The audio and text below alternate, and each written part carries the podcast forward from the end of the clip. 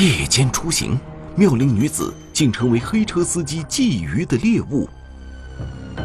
生死未卜，失踪的被害人牵动多地警方携手追寻。天网监控捕捉关键线索。嫌疑车辆究竟打算开往何处？夜幕下的碎花裙，天网栏目即将播出。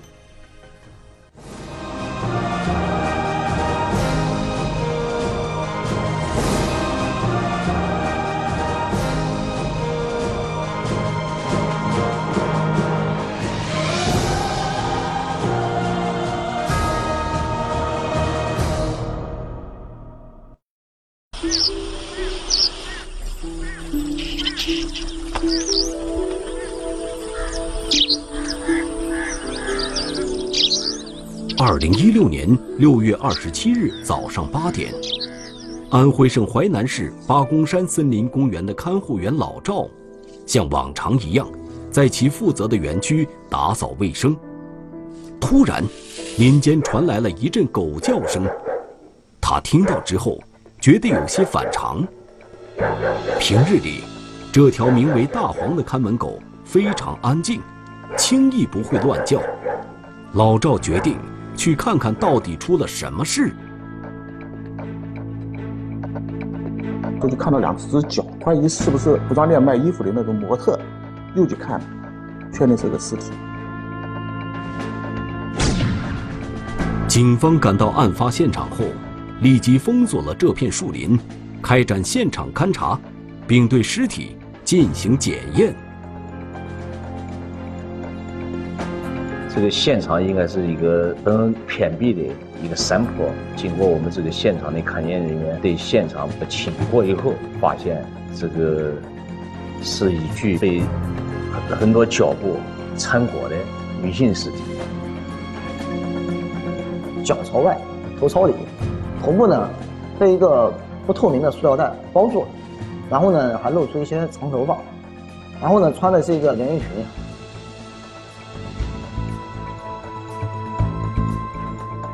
警方对现场进行勘查后，认为这里不是命案发生的第一现场，死者是被人杀害后抛尸在这里的。当拿到法医所出具的尸检报告时，侦查员的表情无比凝重。这个尸体有大量的青淤伤痕，颜色不一，深浅不一，不是短期内形成的，它有个长期。施暴的过程，我们判断，尸体在生前受到一段时间的虐待，应该是被拳脚虐待致死。案件的犯罪的这个手段是极其恶劣，呃，情节也是极其的这个残忍，让我这个老刑警也感到很震撼。据报案人老赵回忆，前一天下午接近傍晚的时候，这片林子里确实发生过一些异常情况。按照他的说法，就是在前一天的下午，当时呢，他听到北门旁边有汽车发动机的声音。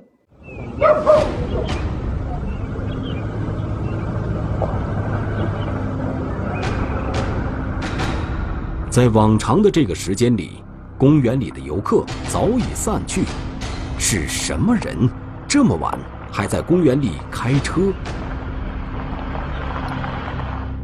因为这个地方很偏僻，从来没有来人。他作为一个护林员，他就出去看了一下。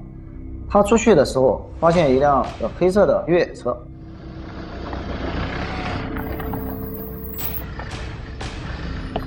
车辆停稳后，一名男子从车上下来，径直走向后备箱，像是在整理什么东西。大概几分钟后，这名男子又回到车上，驾车。离开了八公山公园，然后有个人正在那关后备箱，然后他没走到跟前的时候，这个这个人就已经开车走了。他当时呢也没当回事儿。这辆越野车进入公园的时间反常，开车的那名男子的行为也很诡异。极有可能与这起杀人抛尸案有关。结合抛尸的地点，警方对凶手的身份有了一个初步的判断。我们认为呢，嫌疑人应该不是一个本地人。我们好说一句“远抛近埋”，他抛尸的地点并不是八公山风景区最偏僻、最荒凉的地方。抛尸的这个人呢，他应该不是本地人。他如果是本地人的话，他会把尸体抛到更偏僻的地方。案发地点位于八公山森林公园东侧的树林中，看似非常隐蔽，但这里实际上并不是人迹罕至的荒山野岭。它看上去是是挺偏僻的，就是说如果没有游客啊，比如说早，假如说，就是到早晨凌晨七点钟，那可能说没人，但下午三四点钟可能人就人山人海的，不是像他想象的那么偏僻。通过这个勘验，没有发现任何的这个身份，应该这个感觉到这个死者和嫌疑人之间有一定的密切的关系。安徽省淮南市八公山公安分局迅速成立专案组。案件侦破工作全面展开，警方首先调取了景区入口处的监控视频，寻找前一天傍晚进入案发现场的车辆，试图找出那辆可疑的黑色越野车，同时提取了生物检材，送往实验室进行化验比对。我们也对尸体的尸体的 DNA 和指纹进行了采集。并在相关的指纹库和 DNA 库进行了发布了协查。我们进入全国失踪人员库，看有无相似的失踪人员与尸体能进行匹配。这个首先要知道这个被害人是谁，他是哪哪里人，在哪里工作，也就是说我们破案的第一现场在哪里？哎，这成了这个我们破案的一个关键。在诸多线索都还不十分明朗的时候，专案组眼下最迫切的任务，就是要查明尸源，为案件指明侦查方向。警方重点提取了被害人身上穿着的那条碎花连衣裙，希望能获得与被害人身份有关的线索。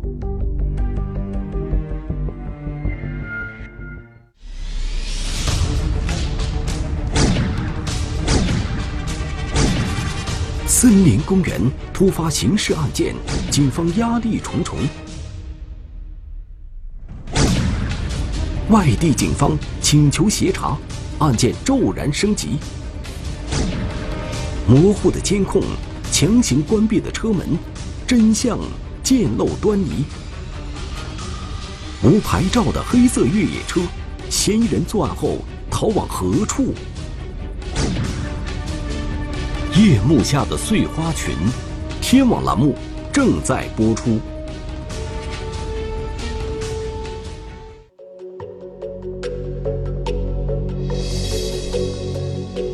专案组一方面对周边监控进行大范围调取，另一方面对失踪人员展开排查，但并没有有价值的线索反映上来。近十年没有发生这样的类似的刑事案件了，所以我们压力可想而知，是压力非常大。因为尸体随身没有带任何的可以证明其身份的物品，我们的重点就是，就是先查清尸体的身源，比如说他一些随身的一些手表、首饰，他的一些服装。案发第二天上午，就在专案组还在为查找尸源而四处奔波时。淮南市公安局里突然来了两位特殊的客人，他们是上海刑警。这次来淮南的目的是请求协助调查一起发生在三天前的绑架案。第二天十点钟左右，我们接到这个市局相关部门的通知，上海警方嗯过来协查一个案件，他那个案件呢是涉嫌绑架。上海警方称，二零一六年六月二十五日，接到一外地籍男子王某报案，称自己的妻子被人绑架了。接到报案后，上海警方迅速调取沿途监控，一路追踪至此。他们怀疑，被绑架的女子已经被嫌疑人带入淮南境内。被绑架的对象是一名女性，这个女性的这个衣着特征，包括佩戴的首饰，呃，这个身高呀等等等等嘛，和我们这个案件的这个死者非常相似。据上海警方介绍，二十四日上午，报案人王某给妻子周某打电话，发现电话总是无人接听。此后，他曾多次尝试联系周某。但却始终没有回应，直到当天晚上八点左右，他才接到妻子打来的电话，但这个电话让他更加焦虑。电话接通以后，被害人在电话里直接哭。被害人的丈夫就问他什么情况，他说他被人绑架了，嗯，也被人殴打。当王某再次拨打周某的电话时，周某的电话已经关机，王某立即向上海警方报案。接警后，当地警方迅速开展工作。被害人周某，湖北人，在上海某会所工作，通常会工作到很晚才能回家。警方调取了会所附近的天网监控视频，查看周某失踪前那个晚上的行踪。被害人是二十四号凌晨两点离开这个会所的，回来以后他就往他的家走，他当时在那边租的有房子。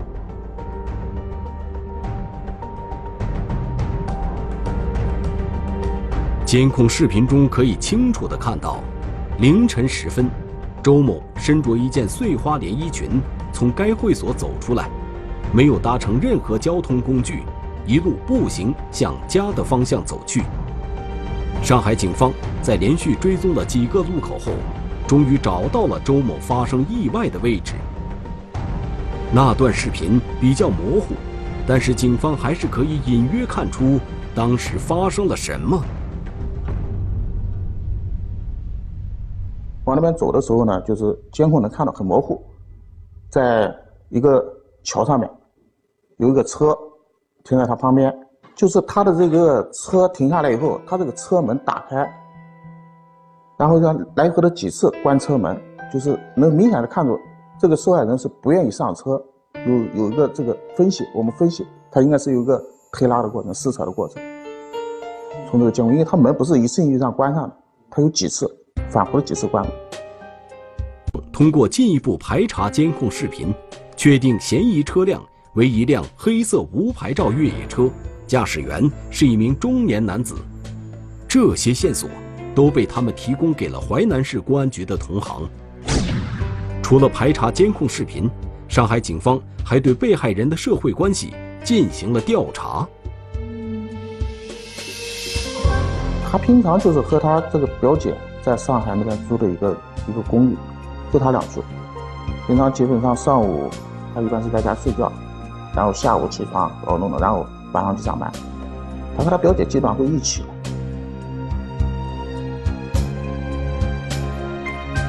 通过走访，警方得知，周某平日里社会关系比较简单，也不曾与人结怨。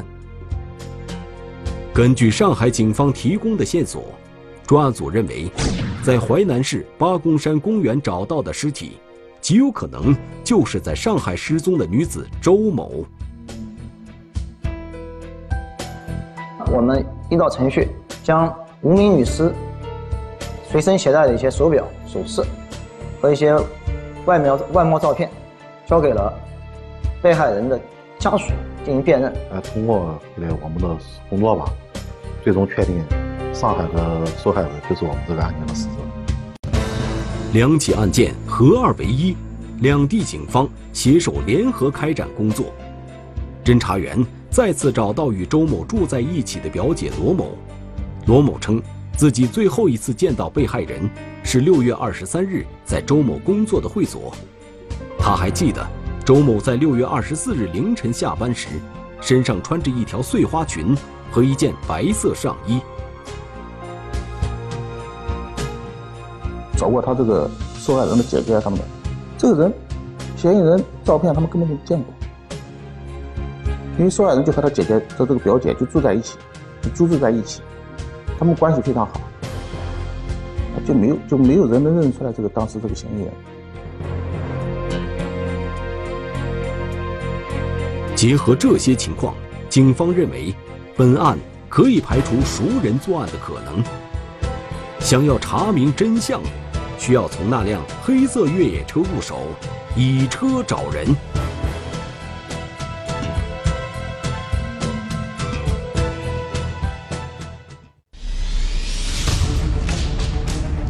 大范围走访，真凶浮出水面，劣迹斑斑，出狱不久。却又再次犯案，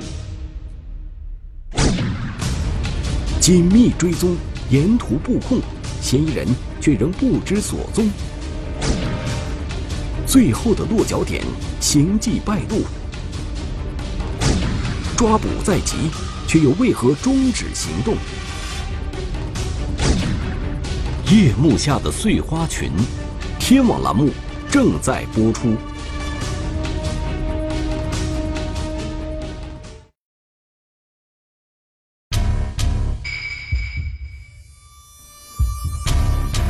专案组对黑色越野车进行仔细甄别，终于确定该越野车的品牌。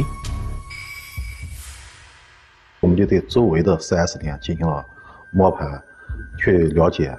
首先到的是我们这个凤台，凤台这个开发开发区一个 4S 店。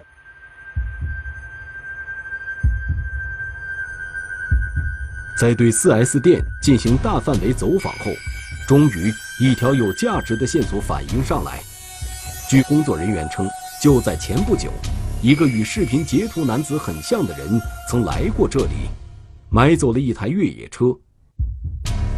按照时间推算，这辆车现在应该还没有上牌照。在调取了购买记录后，侦查员确定，该男子名为王某居。王某居这个身份我们确定之后。通过观察，他涉嫌过涉枪，而且还涉嫌故意杀人，呃，而且有吸毒。王某居现年三十五岁，安徽霍邱人，曾因涉嫌参与一起重大刑事案件被公安机关打击处理。二零一四年获释后，王某居无固定工作，还有沾染毒品的嫌疑。通过对王某居所驾驶的黑色越野车沿途跟踪。专案组发现，嫌疑车辆沿高速公路开往合肥。他之所以离开上海，可能就是为了逃避上海警方的追捕。他之之所以回到安徽的方向，回到安徽，我们认为他应该回自己的安徽霍邱县的家，因为他还有一个八个月大的女儿。我们认为，他最终要回到自己的安徽省霍邱县。我们就在以安徽省霍邱县为中心。对周围进行了布控。据报案人王某回忆，和妻子通话时，他并没有听到车辆行驶的声音。这就表明，嫌疑人在绑架周某后，曾在中途下车停留。莫非，这名嫌疑人除了霍邱老家之外，还有其他的落脚点？在对嫌疑人王某居的社会关系进行调查之后。警方很快就发现了一条线索。被害人周某被绑架的当天晚上，犯罪嫌疑人王某菊开车将先将被害人带到了安徽省合肥市，并且找到了他一个远房亲戚陈某。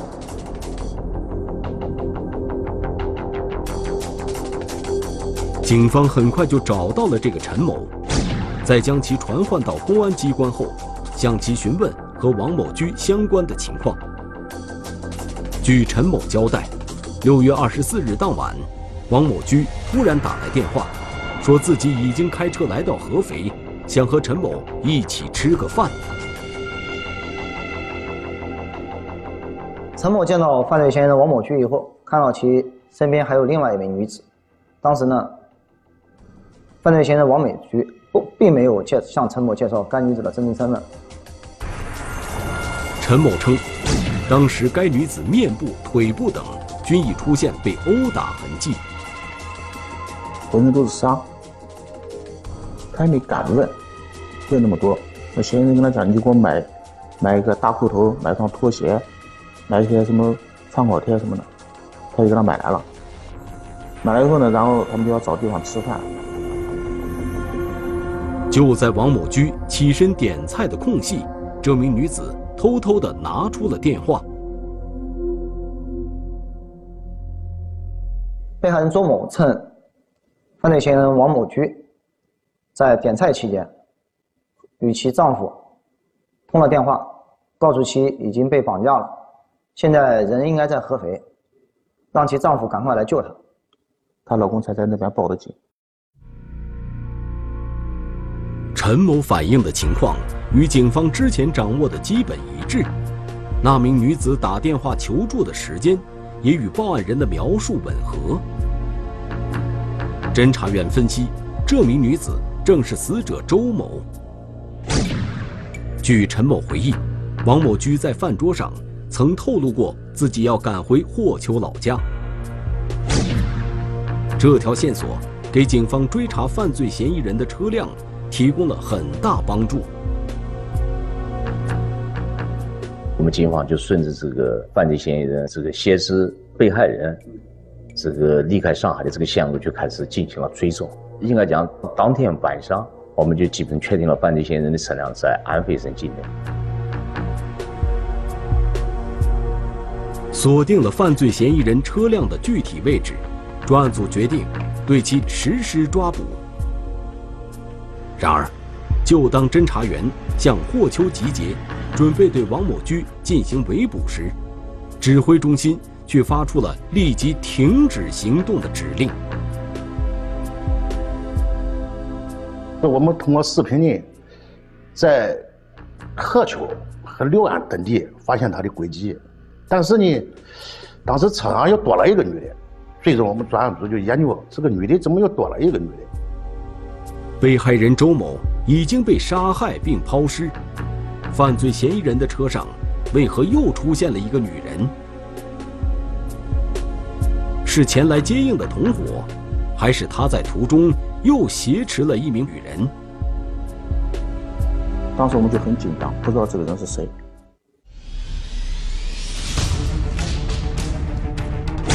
嫌疑人再次控制人质，警方抓捕被迫中断。时间紧迫，抓捕行动何去何从？重重包围，两名人质能否安然脱险？险情重生，凶手终难逃法网。夜幕下的碎花裙，天网栏目正在播出。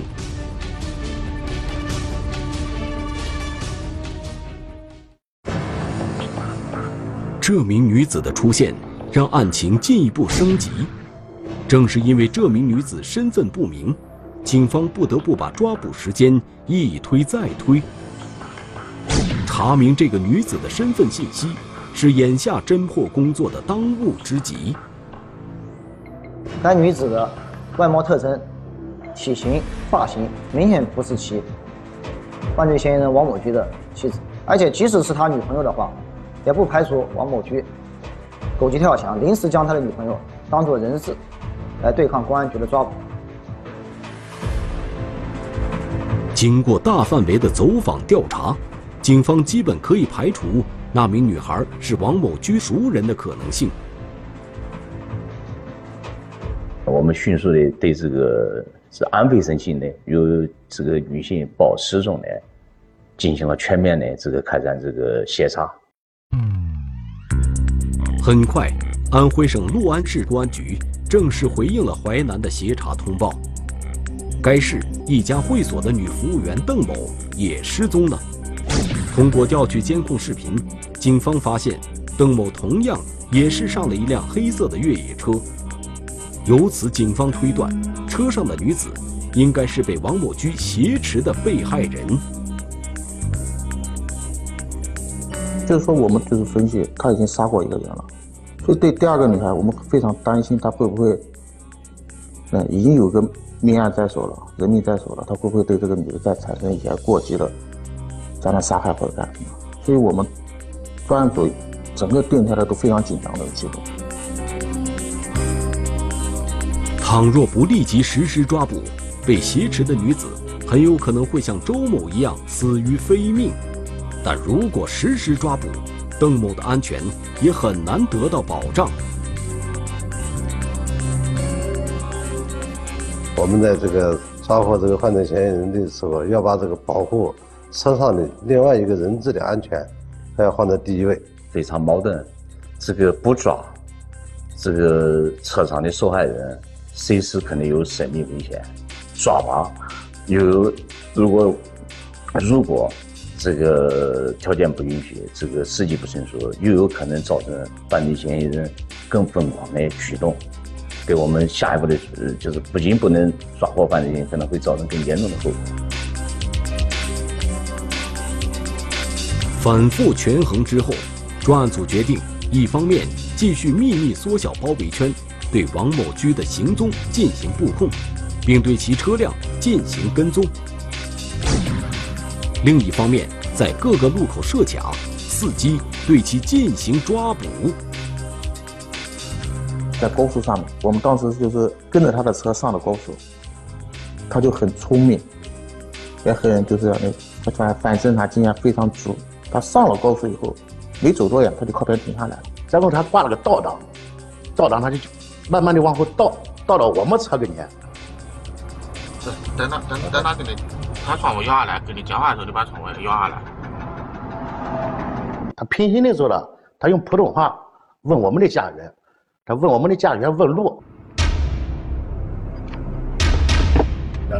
嫌疑人王某居的这一举动让侦查员异常紧张，会不会是嫌疑人觉察到了异样？就当车窗摇下的一刻，侦查员第一次直视追踪了数天的嫌疑人王某居。他非常紧张，那个时候我们看得非常清楚，这个女的也在惊讶，就这样这个受害者。就她一个表情，当时表情非常惊讶，就是不知道该怎么办那个镜头呀。这一次意外的对视引起了对方的警觉，他突然加大油门向前驶去，侦查员立即驱车追赶。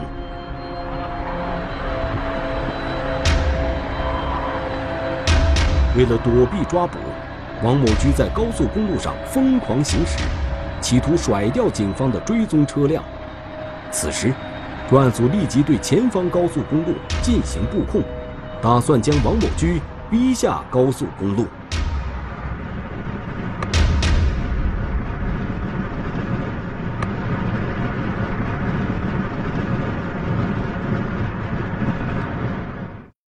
们就跟着后面追。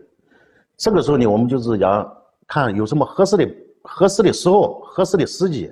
在保证这个女受害人安全情况下，准备立即对她实施抓捕。在警方的围追堵截下，这辆越野车被迫驶离高速公路。然而，情况并没有变得乐观，而是变得更加危急。他又跑了将近快五公里，跑了快五公里的时候呢，正好有一个修理厂。就是平时一个就是那个房子两间房子，他一头他这个车一头囊进去了，囊进去过后呢，迅速把卷闸门拉下来。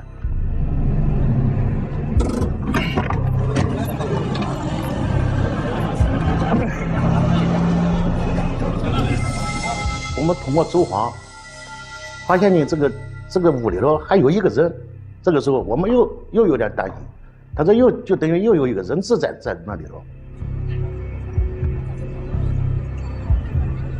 情况急转直下，原本一名人质已经让警方忧心忡忡，此刻犯罪嫌疑人手中又多了一名人质，局面变得更加复杂。气氛好像非常紧张那种，因为他有持枪的犯罪前科，所以当时我们也不知道他身上到底有有没有什么。凶器房门口布满了我们的这个警示，就是犯罪嫌疑人他闯闯不过去。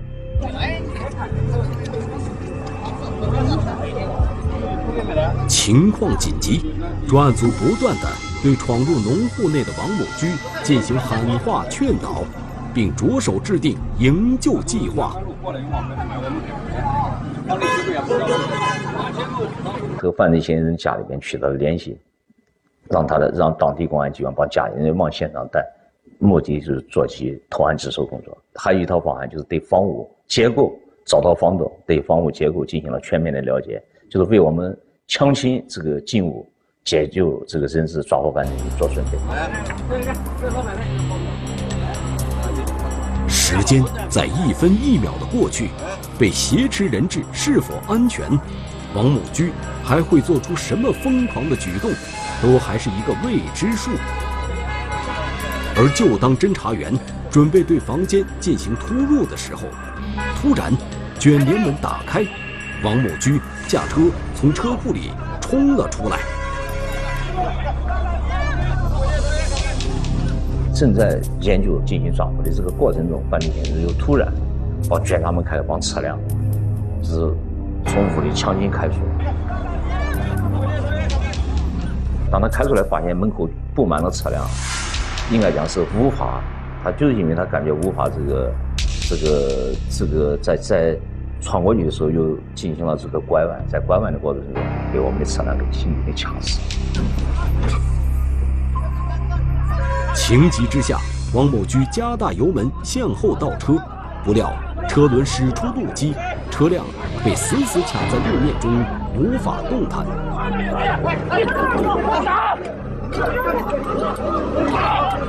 等待多时的侦查员立即抓住这一时机。冲上去，对被困人质实施营救。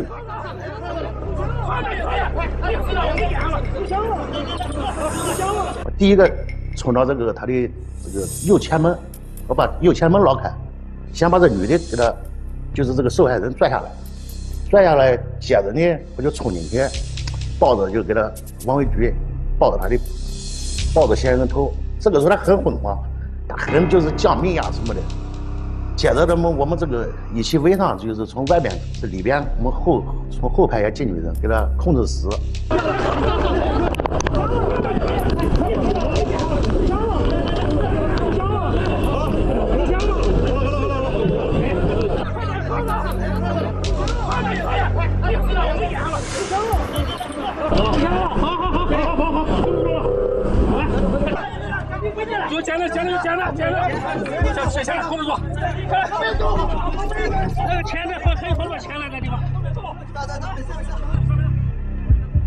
见到大势已去，王某居只好束手就擒。被控制在车上的女子邓某也被成功解救。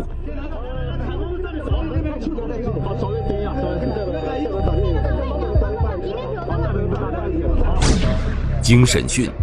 王某居对自己先后劫持周某、邓某两名女子的犯罪事实供认不讳，并供述了自己将周某殴打致死、抛尸灭迹的全部经过。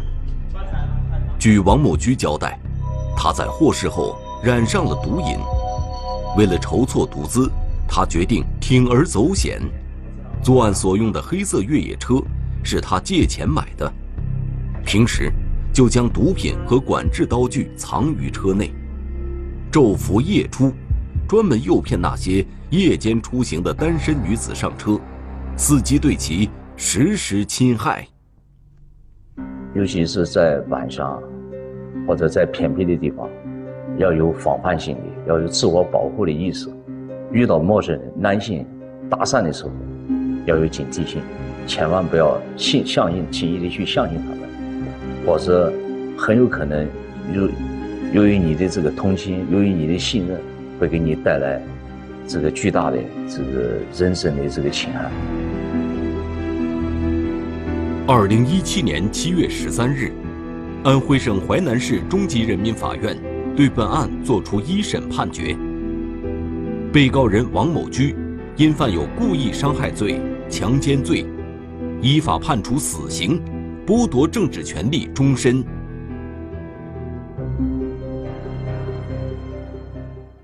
中华人民共和国公安部 A 级通缉令：裘白，男，一九七二年十月四日出生，户籍地四川省阿坝县各莫乡茶布村一组哈布桑，身高一点七五米左右，体重八十五公斤左右，短发自然卷，肤色较黑，身份证号码五一三二三一一九七二一零零四零五一一。对发现线索的举报人协助缉捕有功的单位或个人，公安机关将给予十万元奖励。一次寻常的检查。一次意外的发现，雪地下的神秘包裹掀开冰山一角。普通的农家小院，牵出惊天大案。森林公安全面出击，斩断伸向野生动物的罪恶黑手。黑色食物链，天网栏目近期播出。